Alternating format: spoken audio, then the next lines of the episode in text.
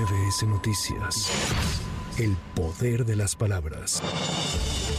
Desde Palenque, Chiapas, el gobierno de México ofreció a los países participantes en la cumbre por una vecindad fraterna y con bienestar capacitación para poner en marcha los principales programas sociales de la 4T para frenar los flujos migratorios irregulares que experimenta la región. La canciller mexicana Alicia Bárcena dio a conocer la declaración de Palenque que consta de 13 acuerdos y una cláusula adicional que fue firmada por los presidentes de Cuba, Venezuela, Colombia, Honduras y el primer ministro de Haití. México pondrá a disposición inmediata a los países aquí reunidos Sembrando Vida, Jóvenes Construyendo el Futuro, cooperación en materia de petróleo, gas, electricidad y energías renovables, la plataforma de armonización regulatoria de cara a la creación de una agencia de medicamentos de América Latina y el Caribe, fomentar el comercio intrarregional de bienes y servicios, promoviendo preferencias arancelarias, instar a que se levanten las medidas coercitivas unilaterales impuestas a países de la región, exhortar a que los países de origen, tránsito y destino implementen políticas migratorias integrales, resguardando la vida y dignidad de las personas migrantes e incluyendo opciones de regularización permanente. Que los países de destino adopten políticas y prácticas migratorias acordes con la realidad actual de nuestra región para evitar tanto efectos llamada como efectos disuasivos, apoyar a la República de Haití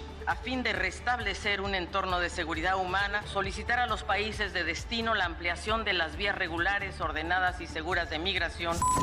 Miles de trabajadores del Poder Judicial Federal vistiendo ropa blanca y con la credencial de sus centros de trabajo, acompañados por integrantes de organizaciones civiles, marcharon este domingo desde el Monumento a la Revolución al Zócalo de la Ciudad de México y realizaron un mitin en el hemiciclo a Juárez en defensa del Poder Judicial y contra la eliminación de 13 fideicomisos que afectarán sus percepciones y prestaciones. Escuchemos a Héctor Mercado, magistrado del primer tribunal colegiado. El derecho del trabajo impulsa la idea de un trabajo decente. No vamos a permitir que nos lo destruyan por caprichos políticos que no se corresponden con las necesidades más profundas y sentidas del pueblo mexicano, compañeros. En la defensa de los derechos del trabajador, de los trabajadores, ni una rodilla en el suelo.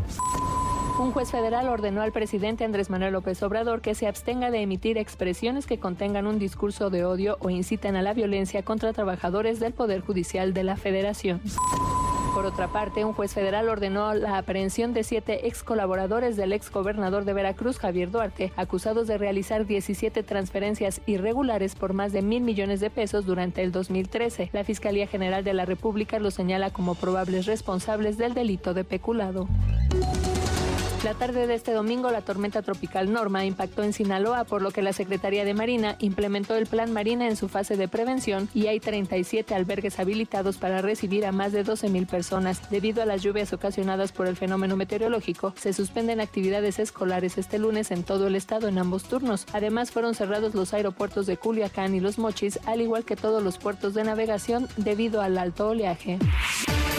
Lía Limón destacó su interés en representar al Frente Amplio por México para ganar la jefatura de gobierno de la Ciudad de México. Arropada por Xochil Gálvez, aspirante a la presidencia por el Frente, dijo que los próximos días estará solicitando licencia para participar en la contienda interna, la cual empezará el 5 de noviembre. Como ya lo dije aquí y como lo he repetido en muchas ocasiones, aspiro a ser la candidata a la jefatura de gobierno. Tengo resultados que me respaldan, tengo con qué. Gobierno la alcaldía, la tercera más grande de la ciudad, la más grande que gobierna la oposición, sin duda alguna la más contrastante con una geografía muy compleja. Álvaro Obregón es una alcaldía difícil, de muchos retos, y esos retos me han preparado para lo que viene. Creo que tengo con qué dar resultados como los he dado en Álvaro Obregón, y creo que si en una alcaldía tan compleja he logrado avanzar en dos años y cambiar las cosas, tengo con qué hacerlo en esta ciudad. Por eso voy a participar en la contienda interna y busco ser la candidata a la jefatura de gobierno.